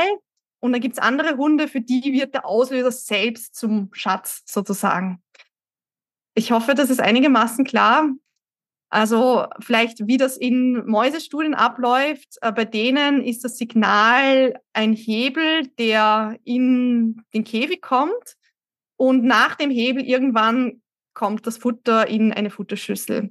Also der Hebel ist nur das Signal, also egal was das Tier macht, es passiert nichts, sondern der Hebel löst das Futter aus sozusagen. Und sie lernen einfach diese Konditionierung, nach dem Hebel kommt das Futter. Und dann gibt es die sogenannten Sign Trackers. Und für die ist das Signal, also das Sign wichtig und die rennen dann zum Hebel und fangen tatsächlich an, mit dem zu interagieren, bis das Futter dann endlich wirklich erscheint. Und dann gibt es die Goal Trackers und wenn der Hebel erscheint, laufen die zur Futterschüssel und warten auf das Futter. Und es sind die Sign Trackers, die eher dann suchtähnliches Verhalten zeigen. Und meine Hypothese ist, dass auch bei Hunden sozusagen die Sign-Trackers die sind, die dann zum Beispiel den Ball stark verknüpfen mit der Belohnung selbst und wo dann eben zum Beispiel der Ball wirklich diesen hohen Wert annimmt. Und dass dann eher die sind, die eine Tendenz zu suchtähnlichem Verhalten haben. Das Thema äh, Ball und Hund, das ist ja etwas, das äh, ist in aller Munde in der Hundewelt und häufig eben auch mit der Aussage, Ball werfen und Hund, absolutes No-Go. Würdest du dann auch sagen, dass man das differenzierter auf jeden Fall sehen muss? Ich würde das auf jeden Fall differenzierter sehen. Also klar, wenn ich einen Welpen habe, wäre nicht das Erste, was ich mache mit dem Ball spielen, weil wenn ich meinen Hund dafür begeistern kann, mit mir soziale Spiele zu machen, dann ist es sicher noch besser. Aber andererseits, es gibt einfach Hunde, die haben so eine Prädisposition und der Ball ist einfach das Beste, wie das jetzt bei meinem Hund ist. Und ich verwende den Ball sehr gezielt. Ich verwende ihn als super tolle Belohnung, also für Rückrufe von Wild oder so. Oder ich verwende ihn im Training, im Sport. Also ich verwende ihn nur in gezielten Situationen. Logischerweise würde ich jedem abraten, wirklich nur mehrmals Ball hin und her zu werfen. Also das reine Hinterherhetzen ist ja schon allein auch für die Gelenke und Bänder nicht so gesund. Aber es macht Hunde doch in gewissem Maß auch glücklich. Also ich finde, so ein bisschen fröhliche Erregung ist auch gut für Hunde. Also ich bin nicht jemand, der sagt, gar nicht Ball spielen, aber es kommt auf den Hund an. Es gibt ein paar so Kandidaten, die eben wirklich diese Tendenz Suchtverhalten haben oder die schon sowas wie Suchtverhalten gezeigt haben und diese Hunde dann zum Beispiel am Spaziergang sich für gar nichts mehr interessieren, eigentlich nicht schnüffeln gehen, sich nicht für andere Hunde interessieren, solange sie nur wissen, der Halter hat ein Ball in der Tasche. Das ist definitiv nicht mehr gesund. Also bei solchen Hunden ist es besser, irgendwie sie runterzubringen von dem und vermutlich langsam aber doch den Ball auszuschleichen und dann nicht mehr mit Bällen zu belohnen. Ich finde es halt praktisch, weil eben, wenn mein Hund vom Wild abgerufen wird, kann ich ihm keine bessere Belohnung bieten. Also ich würde arm dastehen, wenn ich nicht den Ball hätte, weil wir brauchen halt starke Belohnungen. Also ich sehe es so, wenn man es in Maßen und Ziel macht, und bei mir ist der Ball tatsächlich nur Belohnung, also für spezifische Dinge, aber nicht so zur Beschäftigung. Für mich spricht dann nichts dagegen. Aber wenn ich eben einen jungen Hund habe, dann würde ich vor allem versuchen, den eben für äh, Zerspiele oder auch für wirklich so soziale Spiele mit mir zu begeistern, weil wenn er das noch toller findet, ist es natürlich noch praktischer, als ich werfe den Ball weit weg. Äh, aber wie gesagt, die meisten Hunde zeigen auch kein Suchtverhalten oder zeigen nicht mal Tendenzen zum Suchtverhalten. Also hier ist natürlich auch die Frage Selbstkontrolle, Frustrationstoleranz. Also man sollte auch nicht unbedingt extrem unkontrolliert mit dem Hund spielen. Also vielleicht eben auf solche Dinge achten, aber prinzipiell, wenn man die Gesundheit beachtet, weil es ist halt, es geht auf die Gelenke, das sollte man sich schon auch bewusst sein. Also auch wie wirft man, vielleicht nicht so, dass der Ball dann noch fünf Meter hoch springt und der Hund springt nach und verdreht sich und kommt irgendwie komisch auf. Also wie kann man den Ball irgendwie werfen, dass der Hund vielleicht rennt, aber in, im Lauf ähm, idealerweise nehmen kann, dass er eben nicht so abrupt abstoppt. Aber ich denke, Hunde haben halt ihre Vorlieben und für manche ist der Ball halt super hochwertig und dann, dann nütze ich das für meine Zwecke. Ob beim Thema Angst oder beim Thema Frust, wir haben oder du hast jetzt auch sehr häufig schon über das Thema Sozialisierung oder eben auch über junge Hunde gesprochen und was man in diesen Phasen tun kann und vorarbeiten kann, um eben entsprechenden Dingen vorzuarbeiten. Es ist ja nun mal häufig so, dass bei Verhalten, was wir Menschen bei unseren Hunden als Problem definieren, uns häufig dann eben erst relativ spät um die Emotionen kümmern. Von daher kannst du vielleicht noch mal ein bisschen expliziter sagen, auch vielleicht für Leute, die sich zum Beispiel einen Welpen anschaffen wollen, worauf sie ja bei der Aufzucht achten können, wenn es möglich ist, damit sie halt eben, ich sag mal, sowohl im Bereich der Züchterauswahl, aber nachher auch bei sich zu Hause eben möglichst eine gute Grundlage, einen guten Grundstein legen können. Ja, also die Zeit beim Züchter ist hier wirklich besonders wichtig, denn die Sozialisierungsphase eben, die mit drei bis vier Wochen beginnt und mit zwölf bis 14 Wochen endet, findet ja doch zu einem guten Teil noch beim Züchter statt. Also hier ist es wirklich wichtig, dass die Welpen mit vielfältigen Reizen konfrontiert werden und diese natürlich möglichst positiv kennenlernen. Also gerade bis zum Alter von sechs Wochen zeigen die noch nicht wirklich Angstreaktionen. Da reicht es oft tatsächlich einfach nur etwas zu sehen und es ist halt in der Umgebung und das wird als sicher abgespeichert. Aber je älter sie werden, desto eher reagieren sie dann auch ängstlich auf Neues. Und da muss man immer stärker darauf achten, dass es idealerweise nicht nur neutrale Erlebnisse sein sollten, sondern positive Erlebnisse. Also ja, zum Beispiel Kinderbesuch ist natürlich echt super. Also ich habe auch das Gefühl, dass tatsächlich Welpen aus Haushalten, wo Kinder leben, im Durchschnitt vielleicht besser sozialisiert sind, weil einfach Lärm, runterfallende Dinge und alles Mögliche zum Alltag gehören. Aber wenn natürlich dieses Besuchskind eben irgendwie richtig ungeschickt mit dem Welpen umgeht, kann es, wenn es blöd läuft, natürlich auch ein negativer Effekt entstehen, dass der Welpe dann Angst hat vor Kindern. Also ganz wichtig ist natürlich darauf zu achten, dass es positive Erlebnisse sind. Und wie in der Studie mit der Lisa, da haben wir eben auch neue Dinge präsentiert und eben auch Reize wie laute Geräusche und Krach und so weiter. Und hier ist es ganz wichtig, wirklich auf jeden einzelnen Welpen zu achten. In den ersten Lebenswochen bis sechs Wochen ist es normal, dass sie mal zusammenzucken, ohne eine echte Angstreaktion zu zeigen.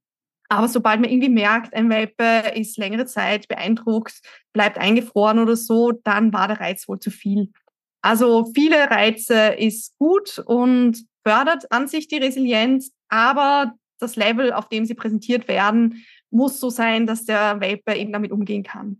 Also das ist ähm, eines der wichtigsten Dinge bei der Sozialisierung, gilt natürlich genauso auch, wenn man den Welpen dann schon bei sich zu Hause hat, im neuen Zuhause.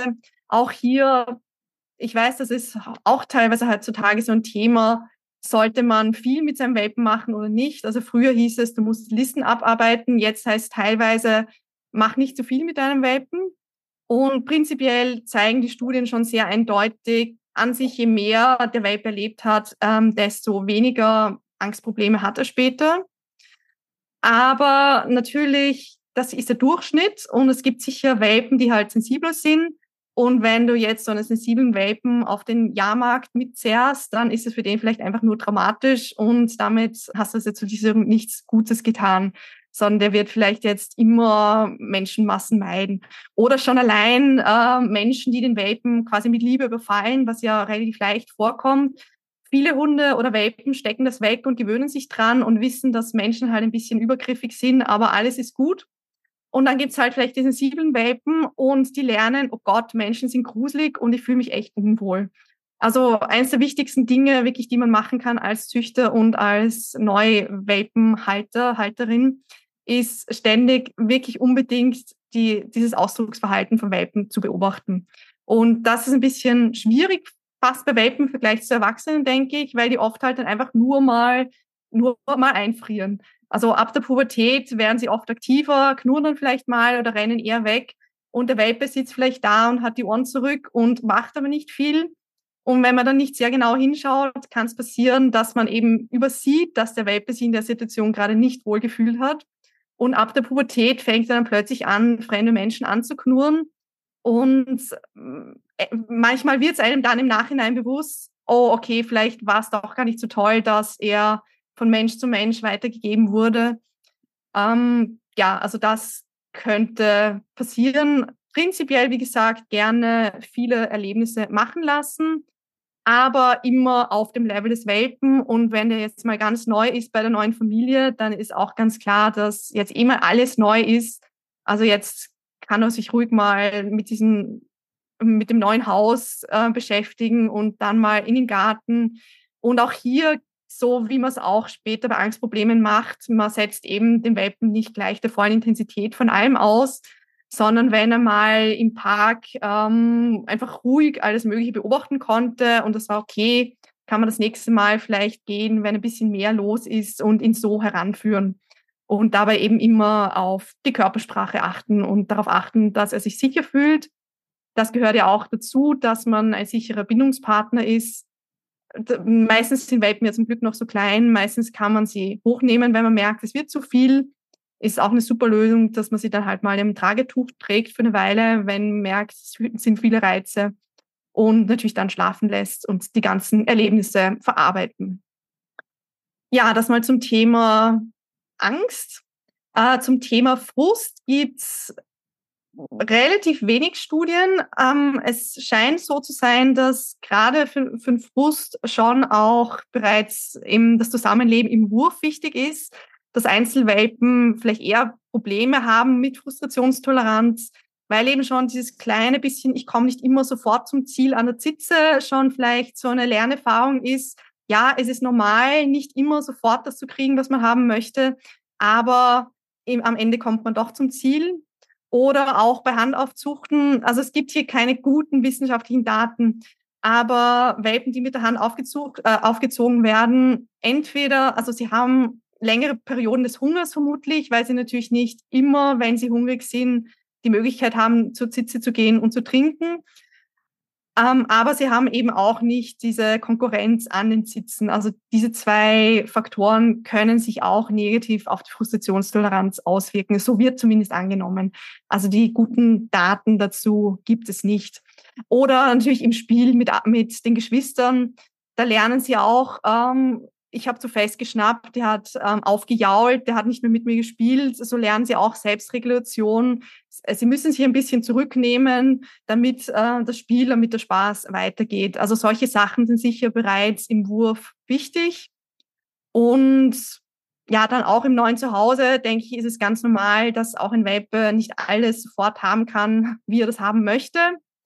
Aber trotzdem, ich würde niemals im Leben meinen Welpen ausschreien lassen oder irgendwas, weil das, ich meine, es ist ein Baby, das ist ein extremer Stress. Also wie auch Kleinkinder in der Trotzphase, ausschreien ist extrem schlecht für die emotionale Entwicklung. Also die lernen dann ja, dass, dass sie eben keinen sicheren Rückzugsort haben, dass ihre Bedürfnisse nicht gehört werden. Und dadurch werden sie eigentlich unsicher und entwickeln eine unsichere Bindung zur Bezugsperson. Und so ähnlich ist es prinzipiell mit den Hundewelpen auch. Also natürlich müssen die Bedürfnisse erfüllt werden, aber natürlich muss nicht sozusagen, äh, vielleicht der Unterschied zwischen Wants und Needs. Also Wants ist, was das Individuum gerne hätte, aber Needs ist, was das Individuum wirklich braucht. Und je jünger das Individuum, desto mehr sind alle Wants Needs und es kann halt wirklich noch nicht damit umgehen, dass, dass es nicht erfüllt wird und je älter sie werden, desto mehr kann man auch differenzieren, das hier ist nur ein Want und es ist auch okay, dass es, ähm, dass es mal warten muss.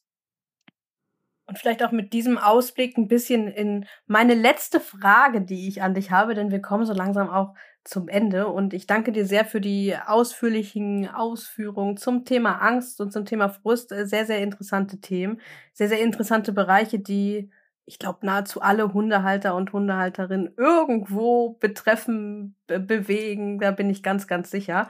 Und wir haben viel über Forschung gesprochen und auch viel darüber, dass noch ähm, mehr Forschung unbedingt stattfinden soll und muss, wenn wir ein paar mehr klarere Aussagen auch treffen wollen und was natürlich auch für den Trainingsalltag relevant ist. Und da meine Frage an dich. In welchen Bereichen wünschst du dir mehr Forschung in der Zukunft und worüber möchtest du vielleicht auch persönlich mehr erfahren? Ja, wie wir geredet haben, das Thema Frust ist noch ziemlich unerforscht. Also gerade die Studien aus den letzten Jahren, die haben mal etabliert, wie man Frustrationstoleranz oder Strategien bei Frust bei Hunden messen kann. Aber die Interventionen, da gibt's noch gar nichts. Und auch eben bei, bei, Kindern, also es gibt schon ein paar Studien, wie man so Selbstregulation und Frustrationstoleranz verbessern kann. Aber das wäre sicher ein wichtiges Gebiet. Auch weil doch irgendwie so der Konsensus zu sein scheint, dass Frustprobleme zunehmen in letzter Zeit äh, oder in den letzten Jahren. Dass mehr Hunde mit Frustproblemen kommen, ist die Frage, liegt das an genetischen Dingen? Also äh, teilweise sind es äh, gewisse Rassen, wo man es immer wieder hört, dass die eine besondere Tendenz haben zum Frust. Oder sind das eben Aufzuchtbedingungen oder Trainingsdinge? Also da, da gibt es noch überhaupt keine Daten. Ja, zum Thema Angst gibt es auch, muss ich sagen, extrem wenig Studien, was gerade bei Angstproblemen natürlich auch nicht so leicht ist, weil man kann es schwer standardisieren. Jeder Hund ist anders, jeder Hund hat vielleicht ein anderes Angstproblem. Deswegen die besten Studien sind natürlich die, wo man es wirklich testen kann und man hat eine Versuchsgruppe, die kriegt eine Art von Training und man hat eine Kontrollgruppe, die kriegt kein Training oder eine andere Art von Training. Aber eben auch so wie meine Feuerwerksstudien, die haben wiederum den Vorteil, dass man wirklich viele, viele Daten sammelt von vielen, vielen Hunden. Weil so Interventionsstudien ist extrem aufwendig und ist dann halt, wie gesagt, auch wenig standardisiert, weil einfach die Umstände von jedem Hund so unterschiedlich sind und eigentlich müsste man zuerst noch schauen, dass möglichst, also alle dann schmerzfrei sind und alle den gleichen Stresslevel im Alltag haben. Also ist alles nicht so einfach umzusetzen. Deswegen gibt es wirklich ein paar gute Studien aus dem Tierheimbereich.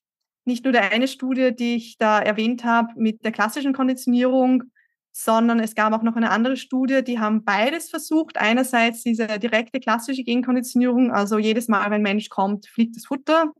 Im Vergleich mit, wenn der Hund erwünschtes Verhalten zeigt, wird gefüttert. Die haben interessanterweise nichts, also keinen Unterschied gefunden. Beides hat äh, gleich gut geholfen. Aber da ist sicher noch sehr viel Luft nach oben.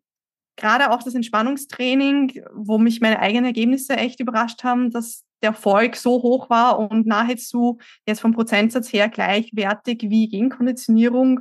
Also das ist sicher auch noch was Spannendes, wo man weiter forschen sollte.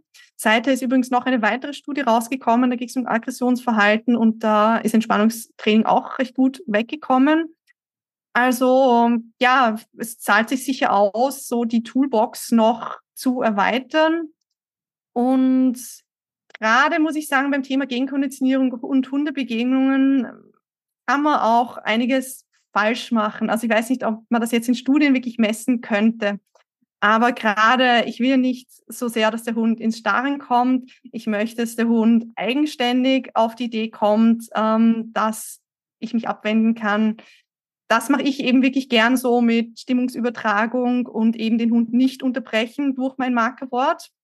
Aber das ist halt etwas, was man auch in Studien dann nicht leicht messen kann, weil es kommt auf die Situation an, situationsspezifisch. Jetzt ist das die richtige Strategie, äh, jetzt ist das andere die richtige Strategie. Also teilweise sind das so individuelle Sachen, wo es wirklich schwierig sein kann, im Rahmen einer Studie ähm, sozusagen allen Hunden dasselbe überzustülpen und zu sagen, ich mache nur das, weil im Verhaltenstraining, ich mache eben nicht nur das eine, sondern je nachdem, nach Hund und nach der konkreten Situation, mache ich das eine oder das andere. Gerade auch beim Thema Stimmungsübertragung ist natürlich auch dieser Faktor Mensch, der eben auch nicht immer kontinuierlich äh, dazu in der Lage ist, ne, bestimmte Emotionen in sich hervorzurufen. Das wissen wir alle. Das ist nicht einfach. Das stelle ich mir sehr, sehr schwierig vor. Denkst du, dass es gerade in den Bereichen auch notwendig, erforderlich, erwünschenswert ist, ähm, dass es mehr interdisziplinäre Forschung stattfindet, wo unterschiedliche Fachbereiche sich auch in ihren Kompetenzen ergänzen? Ja, also sicher in Bezug auf Psychologie, also Humanpsychologie, also Faktor Mensch ist natürlich ein extrem wichtiger Faktor. Und eben auch das Thema Hund-Mensch-Bindung, wo wir jetzt doch viele Studien mittlerweile haben, die viele Parallelen zeigen zwischen Hund-Mensch-Bindung und Kleinkind-Elternbindung. Und zum Beispiel gibt es Studien, dass Halter, die eine höhere Owner-Warmth haben, also ich würde sagen eher einen bedürfnisorientierteren Umgang, dass in so einer Bedrohungssituation die Hunde dann weniger mit nach vorne gehen reagieren. Also das ist natürlich auch noch ein ganz komplexes Zusammenspiel, wo gerade die Iris Schöberl, meine Kollegin, einiges auch geforscht hat. Also das ist ein anderer wichtiger Faktor, die auch natürlich nicht so leicht zu messen ist. Und ansonsten gibt es ja mittlerweile extrem spannende Studien mit MRT, also wo Hunde über positive Verstärkung lernen, dass sie bei vollem Bewusstsein in so einem MRT-Scanner ganz ruhig liegen bleiben. Da kam kürzlich eine Studie raus zum Thema Eifersucht. Also das ist natürlich auch extrem spannend, dass man quasi live im Gehirn zuschauen kann, wo ist gerade die Aktivierung am stärksten aber natürlich das dann wirklich zu übersetzen in die praktische Umsetzung ist auch noch ein weiterer Schritt, der sicher eine Herausforderung ist. Aber es ist schon echt wertvoll, wenn man solche Studien hat. Also zum Beispiel wurde ja lange Zeit gedacht, man darf das Tier nicht trösten, man darf keinen Körperkontakt aufnehmen, wenn es sich fürchtet, weil man Angst hatte. Man verstärkt die Angst sozusagen über positive Verstärkung. Und es gibt mittlerweile aber ziemlich viele Studien, die zeigen, dass in Angstsituationen wie zum Beispiel beim Tierarzt die Stressindikatoren viel geringer sind, wenn die Bezugsperson Körperkontakt hält, mit dem Hund redet oder den Hund streichelt. Also da ist es einfach gut, wir haben die harten wissenschaftlichen Daten, was eigentlich auch die Bindungstheorie ergeben würde. Aber wir haben die Daten, nein, du erhöhst die Angst und den Stress deines Hundes nicht, indem du dich ihm zuwendest, wenn er Stress hat. Oder eben die schon erwähnte Studie mit, mit der Genkonditionierung bei den bellenden Hunden, weil viele Leute Angst haben, wenn der Hund irgendeine Art von unerwünschtes Verhalten zeigt und man macht dann dann etwas Erwünschtes, dass man dann dieses Verhalten verstärkt. Und in dieser Tierheim-Studie wurde halt ganz klar gezeigt, egal ob der Hund gebellt hat oder nicht, wenn das Futter geflogen hat, hat das zu einem Lerneffekt geführt und insgesamt haben die Hunde dann viel weniger gebellt. Also es ist natürlich immer gut, wenn man solche Glaubenssätze dann kritisch anschauen kann und eben merkt, ähm, das ist so und das ist nicht so. Und dadurch kann man natürlich dann sein eigenes Training auch anpassen. Auf jeden Fall, auf jeden Fall. Aber jetzt haben wir erstmal keine Herausforderung zusammen, denn wir sind am Ende der Podcast-Folge. Eine sehr schöne Podcast-Folge. Ich danke dir für das Interview. Es hat mir eine sehr, sehr große Freude gemacht, von dir in diese beiden Thematiken ein wenig eingeführt zu werden. Und ich denke, das geht unseren Zuhörenden sicherlich genauso. Danke dir, Stefanie, dass du hier bei uns zu Gast warst. Ich sag vielen Dank fürs nette Gespräch. Sehr, sehr und gerne. Ja, und vielleicht bis bald. Und äh, denkt dran, alle Informationen, alle Links, die wir hier erwähnt haben, findet ihr in der Beschreibung der Podcast-Folge. Und dort findet ihr auch noch weitere Studien aufgeführt, wenn ihr euch tiefer in die unterschiedlichen Themen ein bisschen hineinbegeben wollt. Ja, also, liebe Stefanie, mach's gut und wie du gerade eben gesagt hast, bis bald vielleicht. Ciao. Tschüss. Ich hoffe, euch hat das Interview gefallen und ihr konntet vielleicht das ein oder andere für euch mitnehmen. In der nächsten Folge sprechen wir über ein Thema, das in dieser Folge auch schon ganz kurz mal als Stichwort gefallen ist. Vielleicht habt ihr es ja gehört. Wir sprechen nämlich über Schilddrüsenerkrankungen bei Hunden. Das ist ein Thema, das gerade in den letzten Jahren in der Hundebubble, ja, ich sag mal zunehmend in aller Munde ist und zu dem es eine ganze Menge zu erzählen gibt. Denn auf der einen Seite ist es natürlich immer gut, wenn für solche Thematiken mehr Bewusstsein geschaffen wird. Auf der anderen Seite geht damit aber auch einher, dass sich Fehlinformationen verbreiten und Mythen verbreiten. Und um dem Ganzen entgegenzuwirken, und gleichzeitig auch mehr Informationen für Hundeprofis, die sich mit dem Thema zwangsläufig auseinandersetzen müssen, also zum Beispiel ErnährungsberaterInnen oder HundetrainerInnen, aber auch um HalterInnen von betroffenen Hunden mehr Wissen an die Hand zu geben, haben wir da ein ziemlich großes Projekt in der Hinterhand, was wir euch dann auch in der nächsten Folge vorstellen werden.